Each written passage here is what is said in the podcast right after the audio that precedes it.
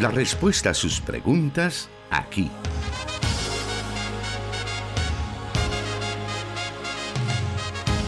En Solución Bíblica. Comenzamos.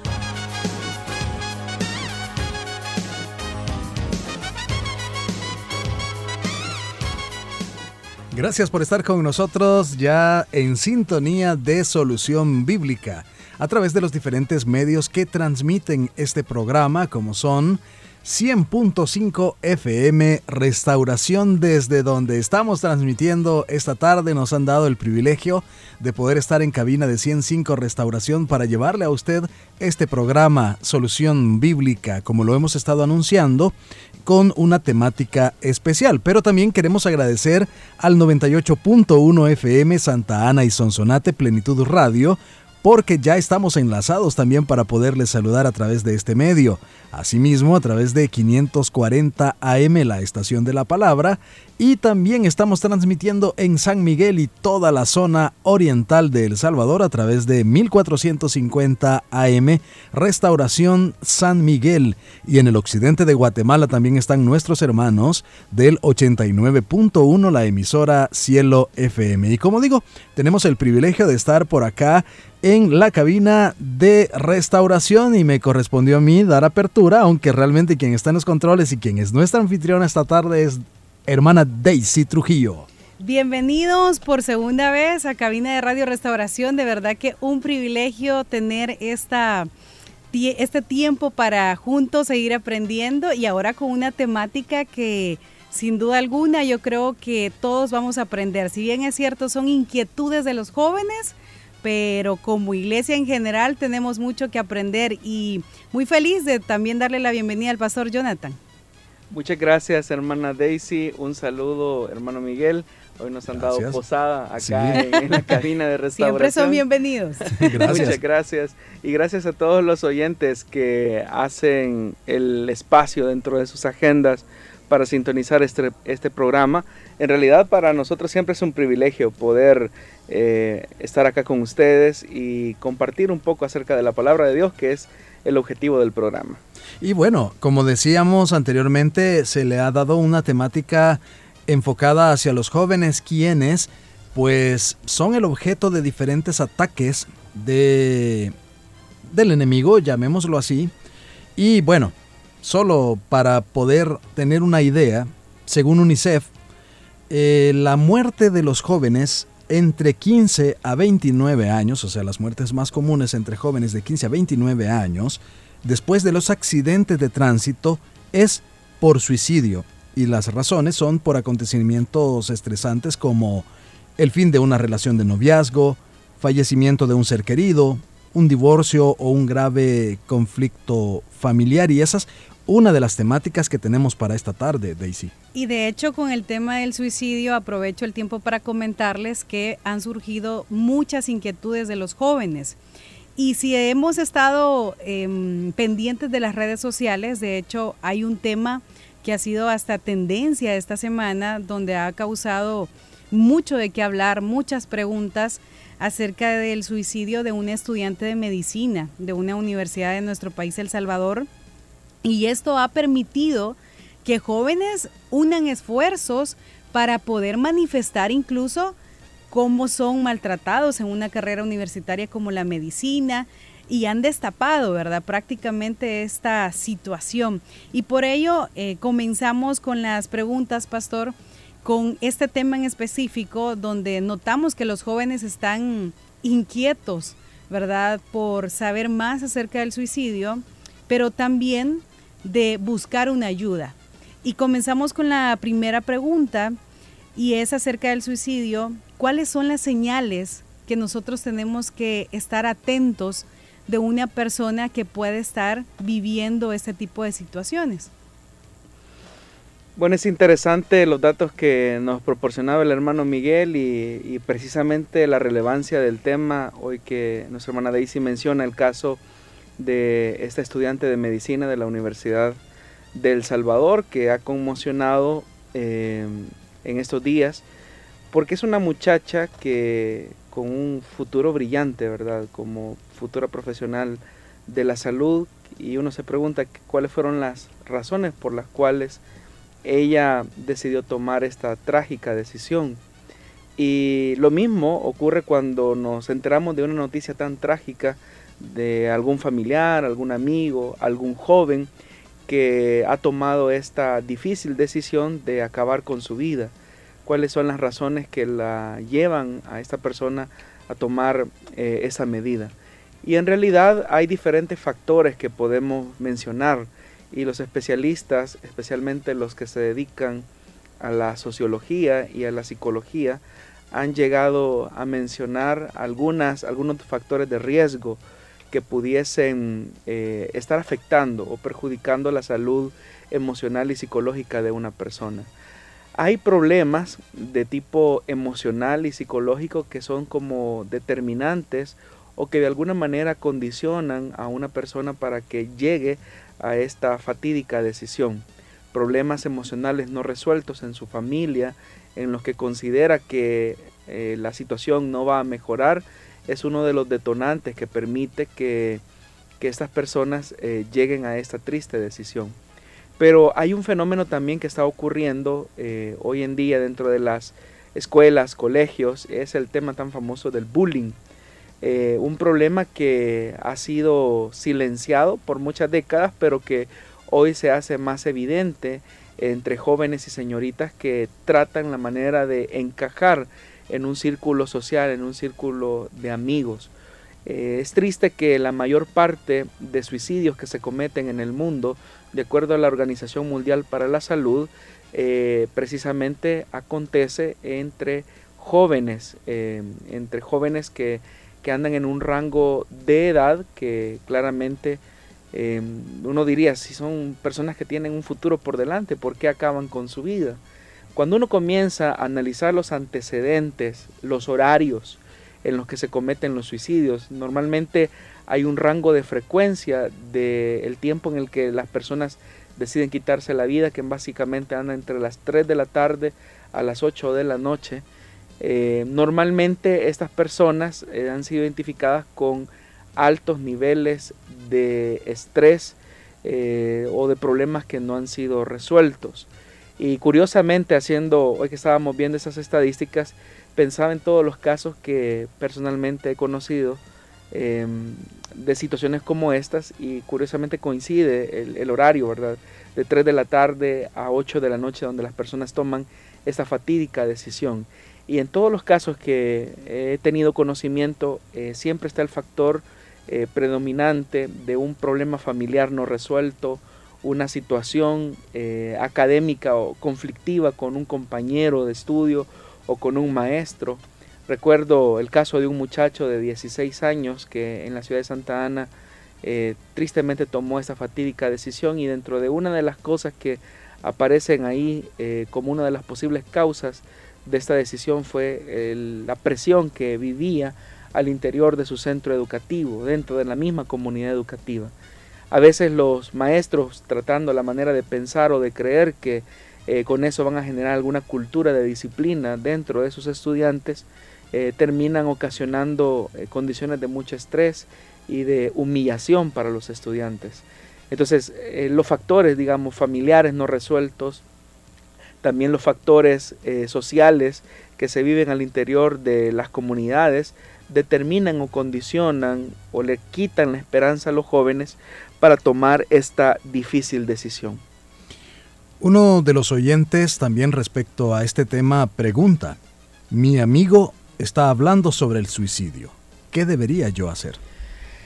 Eso es interesante, hermano Miguel, cuando eh, nosotros nos enteramos de una persona que ha decidido tomar eh, este camino, eh, siempre envía alertas. Por ejemplo, en el caso de la estudiante de medicina, ella exteriorizaba a través de sus redes sociales esa decisión que, que ya quizás había tomado resueltamente. Recuerdo uno de sus tweets, ella mencionaba, ¿cómo me veo dentro de cinco años? Y ella decía, muerta. Eh, y cuando uno ve eso, uno dice, bueno, es una joven que tiene un futuro brillante por, por delante porque en cinco años se proyecta sin, sin vida. Es porque sus esperanzas se han agotado. Las condiciones que determinan que un joven o una señorita llegue a esa resolución es porque para él el futuro se ve como sombrío y oscuro y el menor eh, mal sería quitarse la vida bajo su razonamiento. Entonces cuando nosotros nos damos cuenta de una situación como esa, tenemos que intervenir y acompañar a una persona tal como Dios lo hizo con algunas personas en la Biblia que también experimentaron este tipo de ideas. Porque hay gente que también cree que un cristiano, por ejemplo, jamás va a tener una idea como esta o nunca se le va a cruzar un pensamiento como este. Pero aún los grandes hombres de Dios como Elías, en sus estados depresivos, desearon morir. Pero es eh, enriquecedora la palabra cuando nos enseña que Dios supo intervenir en la necesidad de Elías, número uno, tratando la manera de suplir su necesidad física y número dos, haciéndole cambiar una perspectiva acerca del futuro. Pero ese acompañamiento fue un acompañamiento persistente, no fue un acompañamiento ocasional. Entonces nuestro llamado, estimados hermanos que somos que son padres de familia, eh, pastores o líderes juveniles que comienzan a detectar este tipo de conductas o de opiniones o manifestaciones, nuestros muchachos es a no ser eh, simplemente espectadores pasivos, sino encender nuestras, nuestras alarmas cuando vemos ese tipo de afirmaciones. ¿Y qué hay de los momentos, pastor, donde de parte de un familiar, de un líder, se le dice a, esta persona, a este joven, ¿y vos de qué vas a tener de qué preocuparte, verdad? Si no tenés una vida llena de responsabilidades, ¿por qué te querés matar? Deja de pensar eh, esas cosas. Eh, o en algunas ocasiones em, se le puede ver a ese joven como si está endemoniado o un cristiano de menor categoría. Bueno, es bastante lamentable eso porque una de las peores formas de intervención es tratar la manera de minimizar el problema o la óptica o la visión como esa persona ve su problemática. Eso es no tener una empatía porque probablemente si viene un adolescente, un joven a contarnos cuál es su problema, como por ejemplo eh, alguna situación sentimental eh, no resuelta, quizás la aspiración, el deseo de que alguien fuera su novio o su novia, eh, y quizás que no le hizo caso, para nosotros sería ese, no es ningún problema, hombre. O sea, ¿para qué te vas a estar mortificando por eso? Por eso no te vas a morir, ah, le dicen a los No te vas a morir, pero en realidad una de las razones por las cuales algunos han tomado esa fatídica decisión ha sido por ese tipo de cosas. Entonces, cuando nosotros minimizamos cómo la persona ve su problemática, no estamos teniendo la empatía necesaria para poder ayudarle. Y lo que es peor, lo que estamos haciendo es cerrar los puentes de comunicación que podemos tener con esa persona, porque el hecho que esa persona ya esté exteriorizando una situación interna ya es una búsqueda de ayuda para eh, ser intervenido lo más pronto posible por un acompañamiento familiar, pastoral, espiritual y, por qué no decirlo también, hasta profesional. Para sacar a una persona de la crisis eh, que está viviendo, es importante que nosotros le eh, devolvamos la esperanza de la vida a esa persona, porque lo que lo está llevando a esa decisión es porque él considera que las cosas han llegado a su fin. Pero cuando nosotros le cambiamos la perspectiva con la ayuda de Dios, eh, yo creo que las cosas pueden ser diferentes. Fíjese, hermana Daisy y Miguel, eh, en una conferencia yo recuerdo de que impartió el pastor general eh, a líderes y supervisores acá en la iglesia de San Salvador, yo recuerdo que él mencionó acerca de la crisis que se estaba viviendo en Brasil de pastores que se estaban quitando la vida. Estamos hablando de ministros del Evangelio. Incluso noticias en los Estados Unidos eh, que son bastante tristes de pastores que han tomado la decisión de quitarse la vida. Eh, para nosotros nos resulta un poco chocante porque eh, tenemos ideas bastante triunfalistas acerca de la vida cristiana, como no, los cristianos nunca vamos a atravesar momentos de tristeza, de depresión, eh, la depresión es una cuestión diabólica o, incluso algunos eh, tienen un reduccionismo, llegar a decir, no, esa es una opresión del diablo, entonces usted ore, lea la Biblia y con eso le aseguro que usted sale adelante. pero no es así. A veces se necesita tiempo, a veces se necesita un tiempo de reflexión. Uno no puede quitarle el valor profundo que tiene la oración, el valor profundo que tiene la lectura de la palabra, pero no es lo mismo que yo recomiende a una persona, mire, eh, lea y ore, a que yo lo acompañe en oración y le diga, hermano, mira, vamos a salir de esto. Para ti tal vez puede ser un gran problema, pero eh, aquí Dios tiene la última palabra sobre tu situación. Si gusta, yo te acompaño a orar, yo voy a estar pendiente de ti. Y ese diálogo, esa cercanía le devuelve un calor humano a la persona que se siente sola, porque quien toma una decisión tan difícil como esta, eh, siente que se, se encuentra solo en el mundo a pesar de estar rodeado. Un joven comenta que su hermano se suicidó y era cristiano, incluso servía. Su pregunta es, ¿su hermano es salvo o no? Bueno, lo que ocurre, hermano Miguel, es que nosotros tendemos a hacer una, o sea, el evangélico en la teóricamente lo que predica es un evangelio por gracia, una salvación por gracia, pero muchas veces en la práctica eh, hacemos del evangelio un evangelio por obras. Entonces, habría que hacernos la pregunta, eh, ¿hay algún pecado que la sangre de Cristo no pueda perdonar? No estoy diciendo que el suicidio no sea pecado, porque claramente partimos de un hecho que el Dios de la vida es el único que da y quita la vida.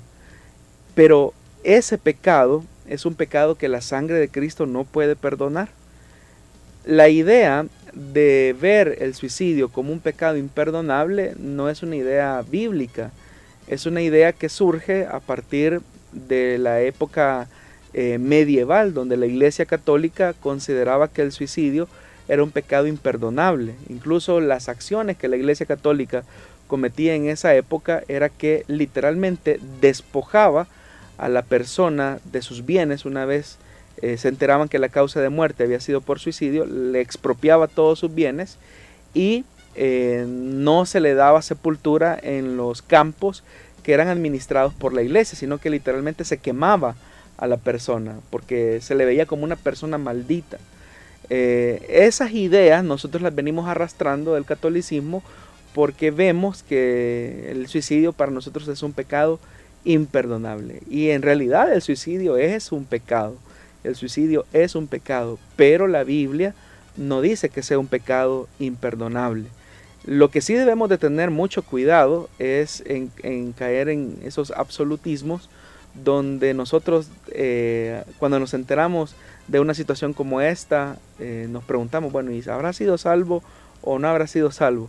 ¿Por qué razón? Porque esa es una competencia que solamente eh, está reservada para Dios. Dios es el juez supremo del universo y Él es el único que puede determinar em, la vida, la, la, vida eterna. Bueno, ya la determinó, de hecho, desde antes de la fundación del mundo.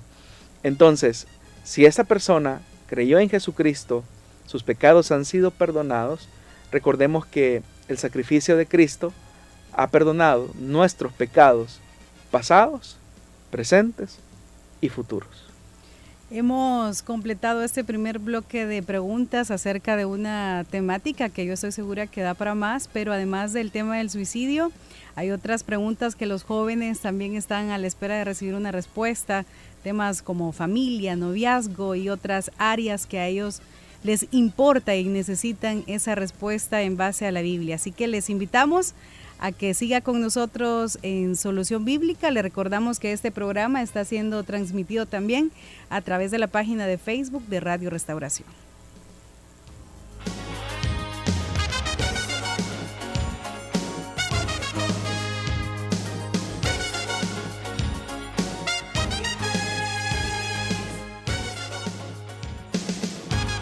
Transmitiendo solución bíblica para El Salvador y el mundo.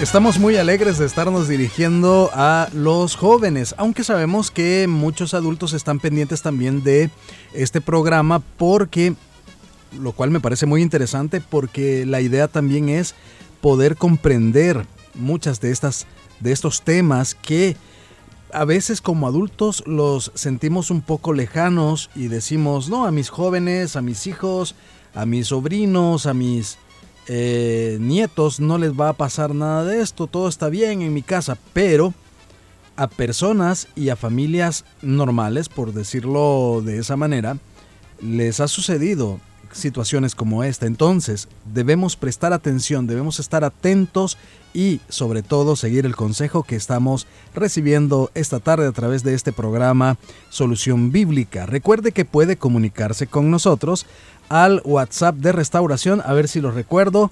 No, no lo recuerdo, así que voy a pedirle a Daisy que nos lo diga. Aquí estamos para ayudarnos. 7856-9496 es el número de WhatsApp de Radio Restauración donde pueden compartir sus comentarios. Y que Daisy diga el de plenitud también. Ahí es el trabajo en equipo que yo comento. 7848-5605. También ahí pueden escribirnos. Nos van a estar enviando sus mensajes también para poder estar pendientes de cada una de las reacciones que usted quiera enviarnos. Y como decía Daisy anteriormente también, que a través de la fanpage de restauración, que es donde se está transmitiendo en estos momentos el programa, también usted nos puede enviar su comentario y el lugar donde nos está viendo o escuchando. Así que sin más, vamos a la siguiente entonces, eh, llamémoslo así, tanda de preguntas. Eh, en este caso relacionado a la familia. Y la primera de estas preguntas dice, mis papás son cristianos, pero los veo discutir todos los días. Y me pregunto, ¿para qué sirve el Evangelio si son buenas nuevas y seguimos viendo un hogar lleno de discusiones? Bueno, hay que hacer una separación de, varias cosas para responder la pregunta de este muchacho o señorita. En primer lugar, una de las características de los jóvenes es la idealización de la vida. Eh, los jóvenes son muy idealistas, eh, creen que el cristianismo, las familias cristianas, los matrimonios cristianos están exentos de problemas o si ellos tienen el conocimiento del Evangelio, entonces ¿por qué tienen discusiones? Eh, ¿Por qué tenemos problemas o dificultades? Y es verdad, yo no, no, no digo que el Evangelio no sea una invitación, como él lo dice, son buenas nuevas para que nuestra vida vaya siendo modelada en el carácter de Jesús. Sin embargo, eh, debes de reconocer que todos los seres humanos lamentablemente estamos llenos de defectos, de errores, y esto no es una excusa, yo no estoy minimizando la situación que vives al interior de tu casa. Lo que estoy diciendo es que las personas estamos llenos de errores. Y yo entiendo que tú te preguntes cómo es que mis papás, siendo creyentes, que han conocido el mensaje del Evangelio, no tengan una actitud de cordialidad o de respeto o de comunicación adecuada en el seno de la familia. Así son los seres humanos. El llamado debería de ser eh, hacia todas las familias a vivir plenamente las enseñanzas del Evangelio. Ahora, que existan familias que atraviesan o atravesamos momentos difíciles, donde hayas, donde hay situaciones no resueltas o donde se está en ese proceso de búsqueda de soluciones, no significa que el Evangelio carezca de poder eficiente para transformar las vidas. De hecho que ese es el razonamiento del apóstol Pablo en su carta a los romanos cuando destaca la infidelidad del pueblo judío. Todos nosotros sabemos que al pueblo judío el Señor le reveló la ley, para que ellos aplicaran la voluntad de Dios en su día a día. Sin embargo, las insistentes infidelidades del pueblo eh, hacían que Israel se distanciara de ese propósito divino. Y al respecto, el apóstol Pablo, en la carta a los romanos, él dice, entonces, ¿qué se gana con ser judío? ¿O qué valor tiene la circuncisión? Si pudiéramos trasladar esta pregunta, alguien podría decir, bueno, ¿qué se gana con estar en una familia de creyentes o qué se gana el haber nacido en una familia de creyentes. El versículo 2, hablando acerca de los judíos, Pablo dice en Romanos capítulo 3, mucho, desde cualquier punto de vista, en primer lugar, a los judíos se le confiaron las palabras mismas de Dios, hablando de las escrituras. El versículo 3 dice, pero entonces, si a algunos les faltó la fe, ¿acaso su falta de fe anula la fidelidad de Dios? De ninguna manera. Dios es siempre veraz, aunque el hombre sea mentiroso. Entonces, Pablo dice, es verdad que a los judíos se les reveló la palabra, pero su infidelidad no anula la veracidad de Dios. De igual manera, que existan personas que no vivan a conciencia y a plenitud el mensaje del Evangelio, no significa que eso anule la autoridad eh, y la profundidad del Evangelio. Así que probablemente quizás tú estás viendo a tus padres eh, discutir y seguramente esas discusiones muchas veces se derivan de su superficialidad en su vida cristiana, yo no lo sé, eh, y probablemente es que ellos no logran encontrar puntos de encuentro o puntos en los cuales puedan encontrar una reconciliación a sus problemas por su falta de aplicación de la palabra a sus situaciones del día a día.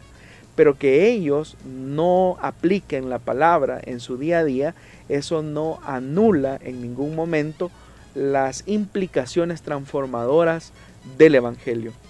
Si tú eres testigo de esto, el llamado entonces sería para que tú vivas el Evangelio de una profundidad eh, que sea digna de ser imitada. Alguien dijo con justa razón, sé tú el cambio que quieres ver en otros. Y la siguiente pregunta también en la que probablemente muchos jóvenes se van a identificar y comparten es la siguiente. Y si Dios responde, ¿por qué no responde mi oración? Bueno, Dios siempre responde. Lo que ocurre es que no nos responde de la forma o la manera en que nosotros muchas veces esperamos.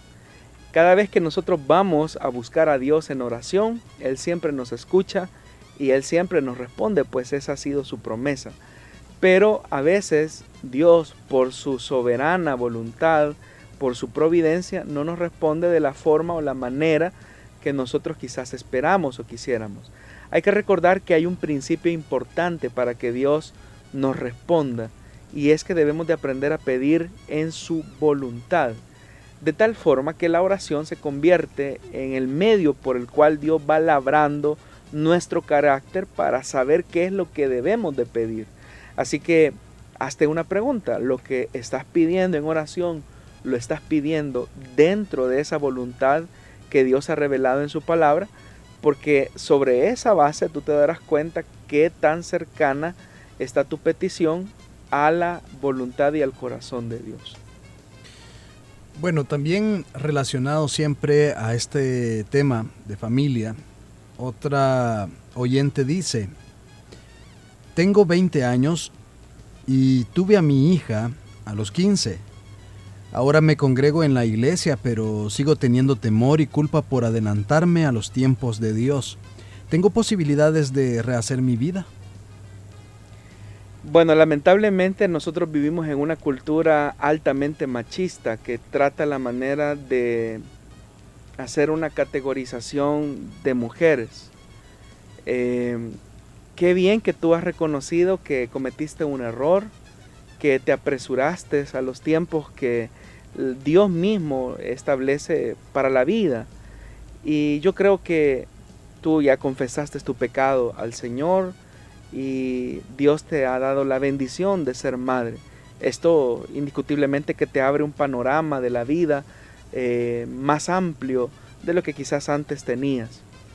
Pero que este fracaso, y no hablo del fracaso de la maternidad, estoy hablando de esa conciencia a la que tú llegaste, que alteraste los tiempos que Dios tenía para tu vida, que esta situación se convierta en una lección que te permita ver la dignidad y el valor que tú tienes como mujer. Esta situación te ha llevado a la conclusión que hay hombres, no son todos, pero hay hombres que tienen un acercamiento hacia las mujeres que no es el adecuado, que no es sano, que no tiene buenas motivaciones. Hoy que tú ya viviste en experiencia, en carne propia, el abandono del padre de tu hijo, eso te permite a ti ver la realidad de que hay hombres con malas intenciones. Pero que existan hombres con malas intenciones no significa que todos los hombres seamos iguales. Y tampoco esta situación que te ha tocado vivir te hace menos mujer, es decir, te hace mujer de segunda categoría. Como ya lo dije, lamentablemente vivimos en una cultura machista y esos valores son contrarios a la palabra de Dios, son opuestos al reino de Dios. Tú tienes un valor y una dignidad que no te ha sido restada por el fracaso que, que tuviste en algún momento de adelantarte a los tiempos que te tocaba en tu vida. Eh, tienes una oportunidad de crecer a partir de esta experiencia, pero antes de emprender una nueva relación, yo esperaría que tú aprendas de la situación que viviste para que te des el valor a ti misma como mujer, como madre. Eh, recuerda que ahora tienes que pensar no solamente en ti, tienes que pensar en tu hijo o en tu hija, cual sea el caso. Eh, y el hombre que te llegue a amar eh, a ti y a tu hijo es un hombre que en realidad vale la pena compartir el resto de tu vida. Si ese hombre es capaz de amarte a ti y amar a tu hijo eh, y proyectarse una vida y un futuro juntos en esa, en, esa, en esa unión, en realidad es un hombre que vale la pena. Pero si tú comienzas a notar que hay un desprecio hacia tu hijo o hacia tu hija, tú desde ya puedes encender las, las, las, las eh, alarmas de tu vida y notar que el interés no es sano y no tiene una buena motivación.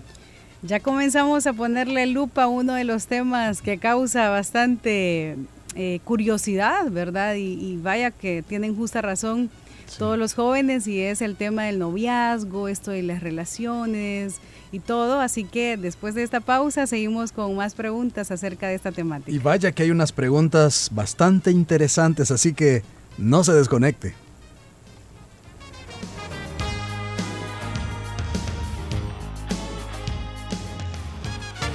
Solución Bíblica.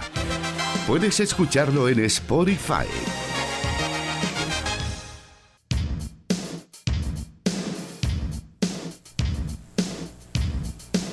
Seguimos con Solución Bíblica en esta tarde y bueno, tenemos ya por ahí algunas eh, personas que se han comunicado con nosotros. No sé si tenemos mensajes de WhatsApp. Sí, de hecho llegaron comentarios acerca del primer tema del suicidio y dimos respuesta eh, justamente cuando hablábamos de cómo acompañar a un familiar, a un amigo que brinda estos comportamientos y que ya lo ha expresado eh, acerca de las ideas de un suicidio. Llegaron algunos comentarios acerca de ello, también saludándonos desde Guatemala en sintonía de Solución Bíblica, también desde Nicaragua enviamos un saludo al hermano Francisco Humberto quien nos dice, buen tema el de hoy, así que bendiciones. La familia Mejía Celaya desde Toronto, Canadá también están saludando diciendo, gloria a Dios por tan importante y bonito programa. También en el Facebook se están comunicando con nosotros algunos de nuestros oyentes y por ahí está Guevara Guevara enviándonos sus mensajes que está escuchándonos y viéndonos a través de la transmisión de Facebook Live. Brenda Valencia también nos está sintonizando, Yanira de García. También por ahí nos escribe Rodrigo Mestanza que dice Dios les bendiga grandemente. Rosita Durán también está conectada con nosotros. Nelly de Ventura, gloria a Dios nos dice. Brenda Valencia, también está por ahí conectada Dina de León, Katy Eleonora Serrano, y dice, es una lástima que no se atendió habiendo psicología en la UES respecto al tema y en la noticia que se mencionaba al inicio. Jorge Medina dice, Dios les bendiga hermanos Miguel Trejo y Pastor Jonathan Medrano ya presente, escuchando la enseñanza de este día desde Orlando, Florida. Zulma Juárez dice bendiciones hermanos. Ana Ruth Zelaya también se comunica con nosotros. Bendiciones hermanos, un gusto verlos. Gracias a Dios, ya escuchando uno de mis programas favoritos que edifica mi vida. Blanca Decano nos dice la verdad. Eh, bueno, nos dice un comentario respecto al tema del suicidio. Eh, Viño Aguilar dice, está dándonos una pregunta para que podamos tomar nota de ella y poderla incorporar a la serie de preguntas que tenemos. Edgar Escalante dice, queridos hermanos, es un gusto poder sintonizarlos en vivo. Una pregunta, ¿de parte de qué iglesia es su programa radial? Gracias. Bueno, por ahí se estaba respondiendo también a esto, ¿verdad? Que estamos, por supuesto, en Corporación Cristiana de Radio y Televisión, un ministerio de misión cristiana, ELIM. Y bueno, hay otros comentarios que a lo mejor los vamos a leer un poco más adelante para eh, continuar con las preguntas que tenemos para ahora y como decíamos antes de la pausa, son respecto al noviazgo. Y comenzamos con esta pregunta. Nos dice de la siguiente manera, estoy por cumplir un año de noviazgo y últimamente mi novio me prohíbe amistades, revisa mi celular. Eh, ambos somos cristianos, estamos sirviendo en la iglesia, pero cuando discutimos él siempre se apoya en la Biblia. No sé qué hacer y me da miedo perder a mi futuro esposo. La palabra es la palabra. Hay que someterse, dicen hermano. ¿Qué tan cierto es eso? Bueno, bueno partamos de un hecho eh, importante. El principio de la sujeción es solamente en el matrimonio, no es en la relación de noviazgo. Es verdad que hay un elemento intrínseco en la relación que es de la fidelidad, eh, exclusiva el uno, al otro, el uno hacia el otro, pero el principio de la sujeción, los derechos matrimoniales son precisamente en ese vínculo, en esa relación. En el noviazgo podríamos decir que es una amistad con una profundización que se encamina o se dirige a la relación matrimonial. Pero como en otros programas también lo he dicho, eh, en otras intervenciones, las conductas que tú ves en tu actual novio en este momento, multiplícalas por 10 en el matrimonio. No es verdad que, ah, como algunos creen, que una persona va a cambiar en el matrimonio. Eso no es cierto. El matrimonio lo que hace es maximizar las condiciones internas del individuo, de la persona, de tal forma que si hoy tu esposo, perdón, tu novio es muy controlador, es muy celoso, eh, te revisa tu teléfono continuamente, multiplica eso por 10 en el matrimonio. No creas que él va a cambiar eh, cuando tú te cases con él. Eso no va a ocurrir. Lo que va a pasar es que va a haber una profundización de la crisis y si esa situación no se resuelve ahora mismo, en él, no en la relación, en él, eh, vas a tener serios problemas en el matrimonio. Así que abre bien los ojos. Eh, tú, mencionas que él utiliza la Biblia, la escritura.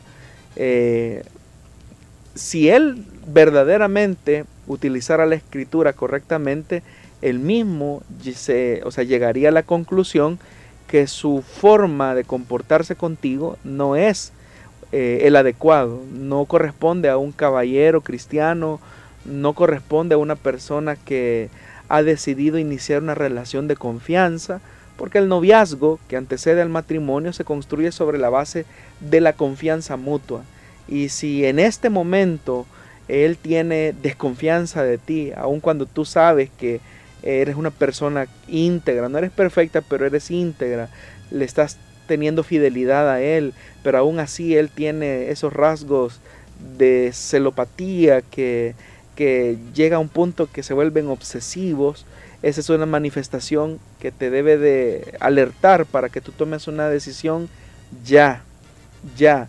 Hay un orgullo que hay que quitarnos entre los creyentes hay gente que dice, no, es que con la primera persona con la que me ponga a andar de novio o de novia, con esa persona me quiero casar. Y ese sería el ideal. Pero muchas veces por mantener una relación a costa de un orgullo que me va a llevar a un sufrimiento hasta que la muerte nos separe, eh, es algo que yo creo que no vale la pena. Así que hasta replantéate realmente si vale la pena esta relación no creas que porque tienes ya un compromiso formal con esta persona, necesariamente tengas que cargar con esa cruz eh, por el resto de tu vida. Eh, las cosas las puedes hacer ahora que, estás en esta etapa de noviazgo. Ya casado, eh, la situación se vuelve más crítica, más dolorosa, y yo creo que es tiempo de que los jóvenes reflexionen, conozcan bien a la persona, no pretendan cambiar a esa persona, eh, porque es uno de los peores errores que muchas veces las personas eh, cometen. Curiosamente, cuando nos fijamos en otra persona, nos fijamos en esa persona porque es diferente a nosotros. por ejemplo, si yo soy muy tímido, y mi novia es muy extrovertida, eso me llamó la atención, me cautivó. Cuando nos casamos eh, y ella sigue con ese comportamiento extrovertido, a veces las personas llegan al matrimonio y quieren cambiar esa situación, esa personalidad que es completamente extrovertida. Pero oye, mi hijo, si eso fue lo que te gustó a ti, o sea, eso te llamó la atención, ¿por qué quieres cambiarla ahora? Tú la conociste así. Eh, es verdad que en la etapa del matrimonio se van haciendo los ajustes, la negociación, no la imposición, sino que la negociación, el ganar, ganar, como se menciona también, eh, donde hay que ceder, donde, hay, donde no se puede ceder. Hay cosas que, en las que se pueden ceder, pero otras que no se pueden ceder. Pero eso tú lo comienzas a ver en esta etapa tan crucial que se llama noviazgo. El problema, hermana Daisy y Miguel, es que en el noviazgo muchas veces se minimizan los errores, los defectos de la persona y se eh, maximizan las virtudes de la persona. Entonces ahí es donde no somos objetivos para ver la realidad. Por eso es que les diría, estimados muchachos, cuando te sientas que tu corazón se está enamorando de alguien, trata la manera de mantener tu corazón y tus emociones en neutro Permite que la razón se imponga sobre tus sentimientos. Pastor, está llegando otra pregunta conforme al noviazgo y escriben de la siguiente manera a través de WhatsApp. Buenas tardes, soy una joven, estoy en una pareja, en una relación de pareja, pero mi pareja tiene una hija. Pero cuando la va a ver, va a visitar a su hija, me da celos, no entiendo por qué. Bueno, tu inseguridad se debe eh, precisamente a, la relación que tu novio tiene con esta niña. Tú tienes que entender algo y es que si bien es cierto, él ya no tiene nada que ver quizás con la mamá de la niña, pero él sigue y seguirá siendo por el resto de la vida eh, el papá de esa criatura. Y es algo que tú no puedes impedir, es algo que tú no puedes cambiar, eh, es una realidad que está ahí. Más bien, si tú consideras que, esto te es muy difícil de sobrellevar, considéralo.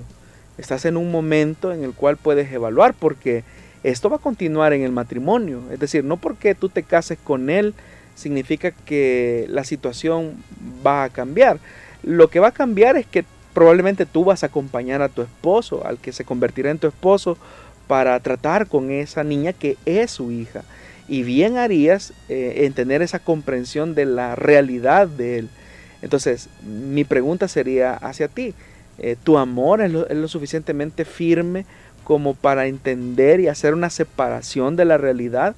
Que una cosa es que Él tenga estos lazos emocionales que van a ser para toda la vida con su hija, de aquellos lazos que ya no existen con la madre de esta criatura.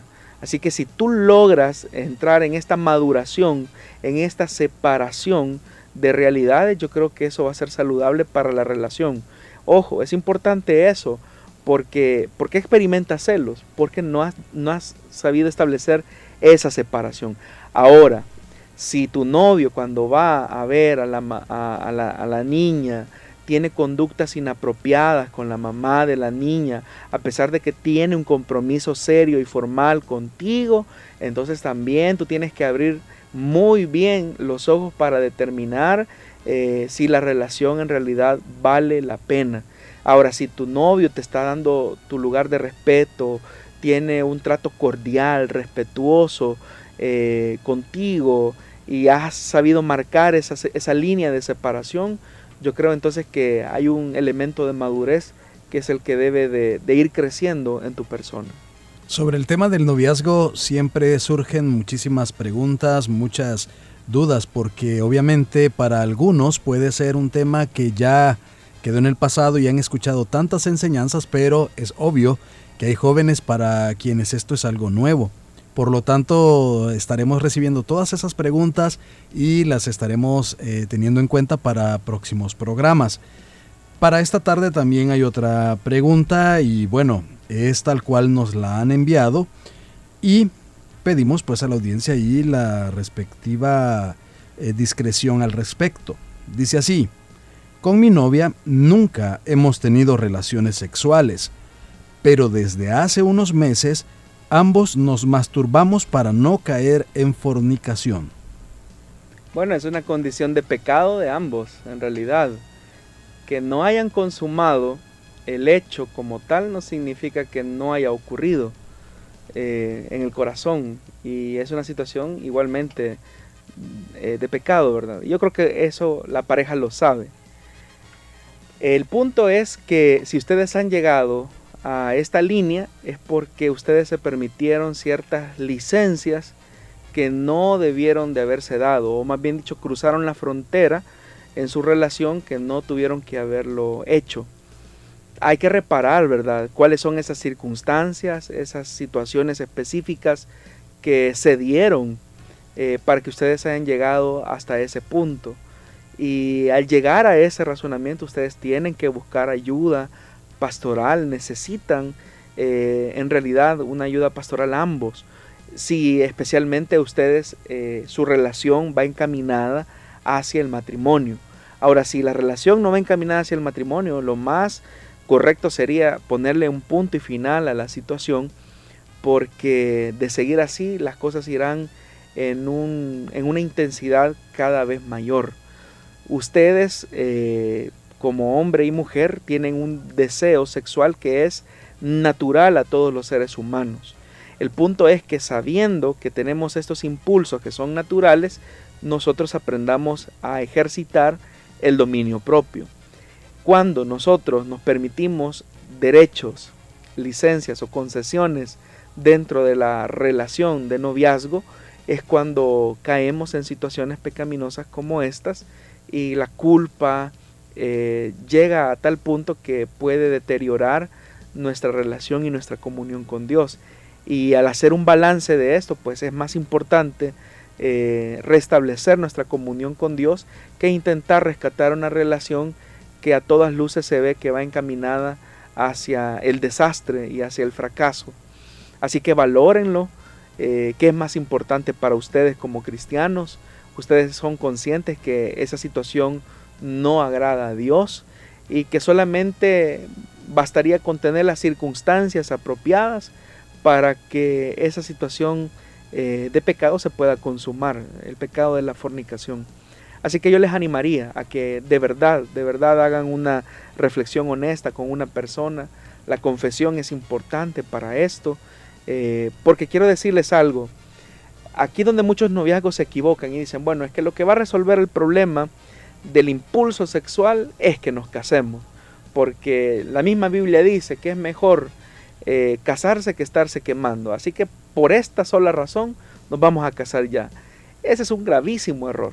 O sea, si, si lo único que te motiva es tener la idea o el mito de que llegando al matrimonio toda la vida va a girar en torno al sexo, a la intimidad, te estás engañando, te estás equivocando y vas a fracasar en esa relación matrimonial.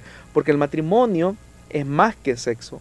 El matrimonio es intimidad, el matrimonio es un proyecto de vida juntos, el matrimonio es un acompañamiento mutuo, el matrimonio es tolerancia, el matrimonio tiene que ser construido sobre la base de la paciencia, todo eso implica el matrimonio y no solamente se reduce al tema sexual.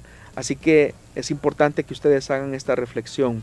La situación en la que ustedes se encuentran, eh, ustedes lo saben, no agrada a Dios y si ustedes construyen un matrimonio sobre este fundamento, eh, van a ir mal la desconfianza entre ustedes va a crecer en el matrimonio.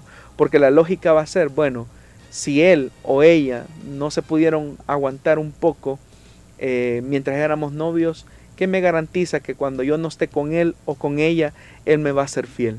Si él por el impulso eh, ha, puesto en peligro su comunión con Dios, ¿cómo no pondrá en peligro eh, la relación matrimonial? Entonces todas esas cosas nos tienen que llevar a una reflexión sincera. Los problemas sexuales de la soltería no se resuelven en el matrimonio. Eso es el peor fracaso que puede eh, ocurrir a una relación que apenas va comenzando. Estamos llegando a la recta final de este programa especial dirigido a jóvenes y siguen llegando comentarios. En la página de Facebook de Radio Restauración eh, nos escriben lo siguiente, me encanta que haya este tipo de programas para jóvenes. Espero que sea un programa que se transmita semana a semana porque va a ser de gran ayuda para nuestros jóvenes. Y también se reportan desde Tennessee, saludos para el hermano Carlos Flores.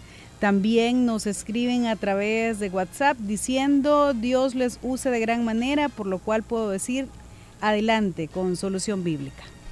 También tenemos otros comentarios por acá en la fanpage de Restauración donde se está transmitiendo en vivo. Y Astrid Vega nos dice que Dios les bendiga, hermanos. Les sintonizo en los planes de Renderos, un programa que edifica nuestra vida. También por ahí nos saluda nuestro hermano Luis Germán Delgado. Saludos a toda la audiencia, dice. Eh, también Brenda Valencia, Melisa Castillo, también Edgar Escalante. Está escribiéndonos Carlos Flores, Silvia Esmeralda de Romero.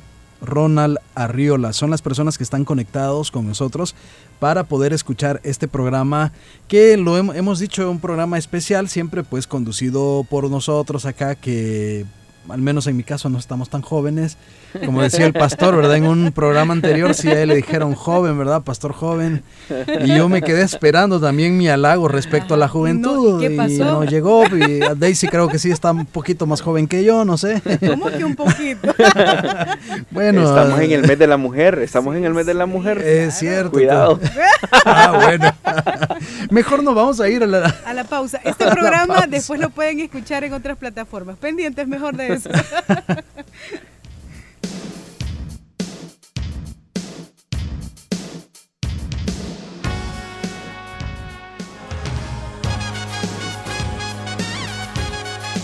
Solución Bíblica. Puede escucharlo en SoundCloud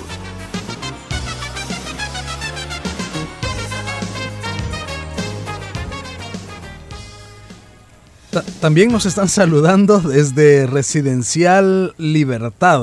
Por ahí está escribiéndonos Aira García de Chinchilla. También a través del WhatsApp de Plenitud Radio hemos recibido algunos mensajes. Siempre tenemos a nuestro hermano que está eh, en el tránsito al momento en que nosotros estamos eh, presentando el programa y nos estaba enviando su reporte de la Avenida España. También nos escribe José Cruz y dice, Dios les bendiga, los escucho en Chalatenango. Gracias por tan importante programa. Bendiciones. Y ese programa, aunque ya lo hemos dicho que es dirigido a jóvenes, pastor, pero hay preguntas que sin duda alguna yo creo que más de algún adulto que ya no se considera joven puede identificarse también con preguntas como la siguiente. Tengo amigos en la universidad que no son cristianos y llevan una vida tan exitosa y yo soy cristiano, me siento frustrado que me va mal en comparación a sus amigos, ¿verdad? De la universidad o compañeros de estudio. Bueno, yo te devolvería la pregunta y es qué entiendes por éxito.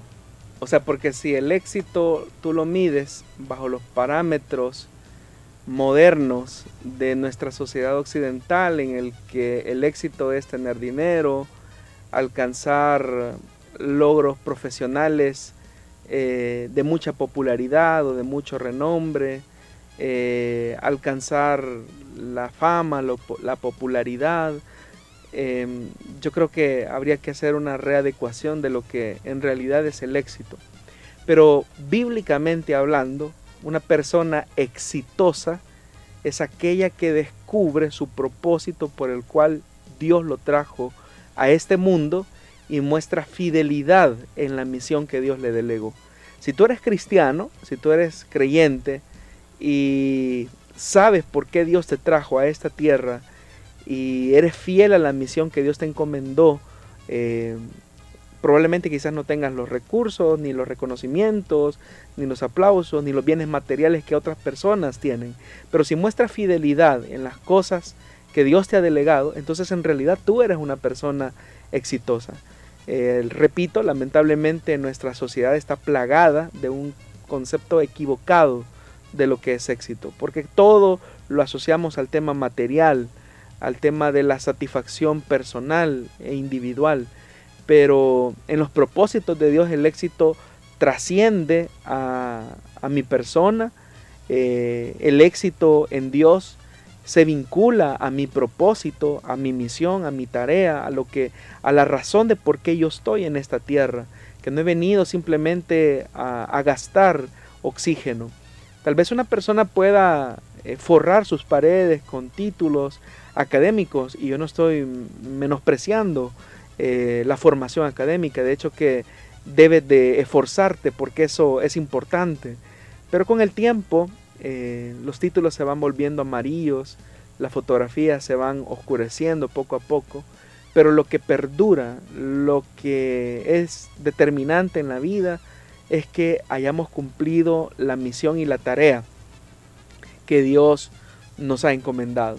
Si nosotros, por ejemplo, le aplicáramos los criterios de éxito, por ejemplo, al ministerio del Señor Jesús, uno diría, Jesús fracasó, eh, no tuvo éxito en su ministerio, porque de comenzar con una, por decir algo, con una comunidad de fe multitudinaria, al final su congregación se redujo a unos pobres 11, hombres que eh, atemorizados tuvieron que huir cuando lo apresaron eh, y sus días terminaron en la cruz. Entonces, aplicando los criterios actuales de éxito, uno diría, bueno, Jesús no tuvo éxito.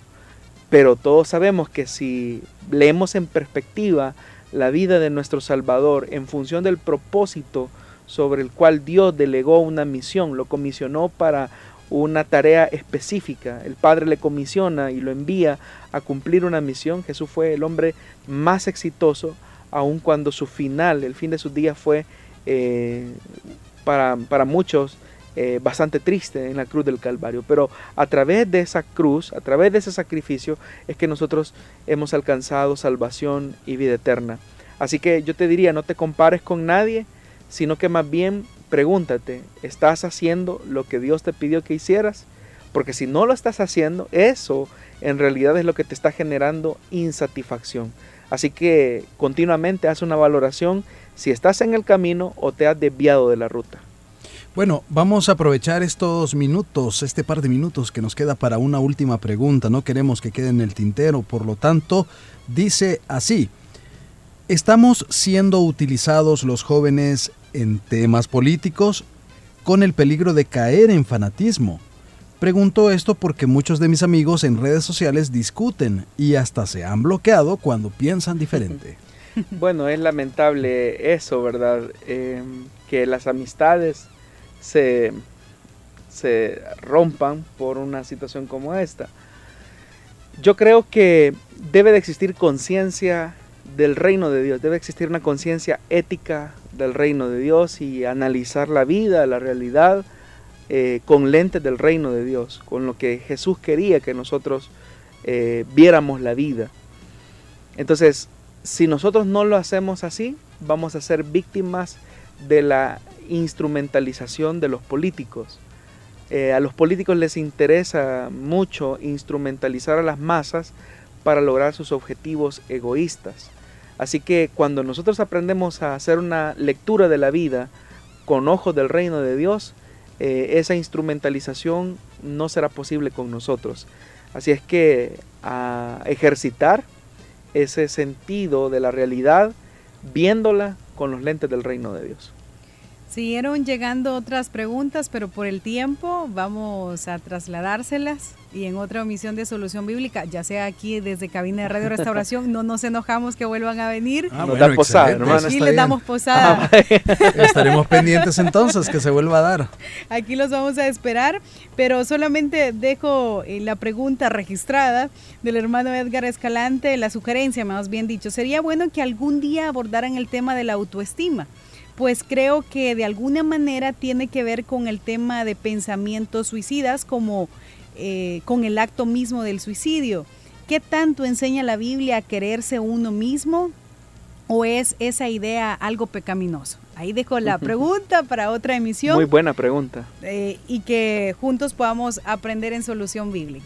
Muy bien, entonces eh, no nos resta más que despedirnos de nuestra audiencia, dando gracias a Dios porque nos ha permitido el haber estado durante esta hora aprendiendo de la palabra de Dios y sobre todo estos temas que preocupan a la juventud y deberían de preocuparnos a nosotros como adultos también para podernos informar, para podernos eh, interesar por la vida de nuestros jóvenes, eh, aquellos que nos rodean, aquellos que están en nuestras células juveniles.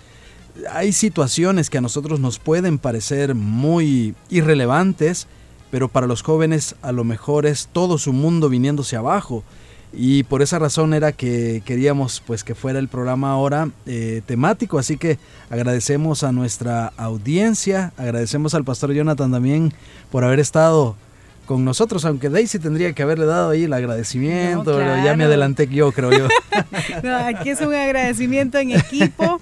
Yo creo que ahora abordamos temas dirigidos a los jóvenes, ¿verdad? Inquietudes, pero me parece bastante relevante también mencionar que ahora llegan preguntas de parte de los padres de familia interesados en saber cómo ayudar a sus hijos con el tema del suicidio. Yo solamente dejo esto en la mesa como evidencia que como iglesia necesitamos seguir tocando estos temas, ¿verdad? Así es. A la luz de la palabra de Dios. Así que agradeciendo a ustedes por este tiempo, agradeciendo a los socios también porque permiten este tipo de espacios en los medios de comunicación. Así que bienvenidos siempre que ustedes deseen acá en Radio Restauración. Va a ser un placer poder llevar a cabo Solución Bíblica. Muchas gracias. Gracias hermana y aprovecho también para...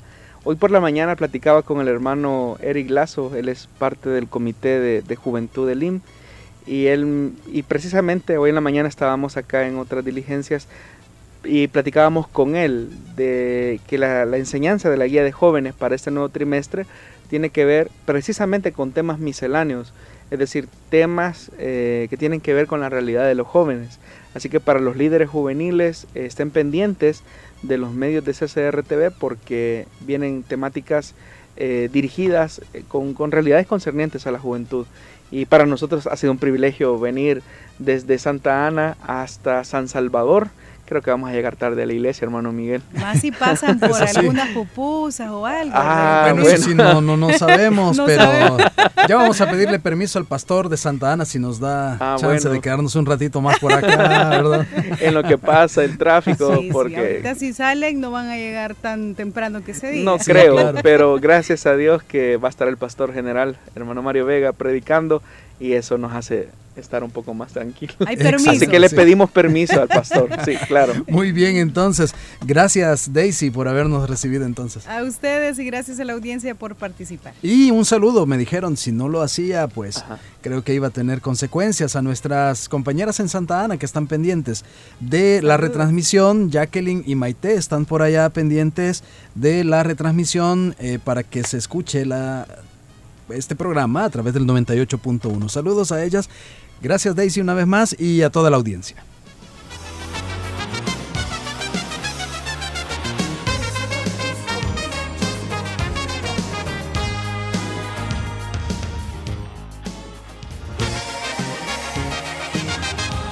Dios da la sabiduría y el conocimiento.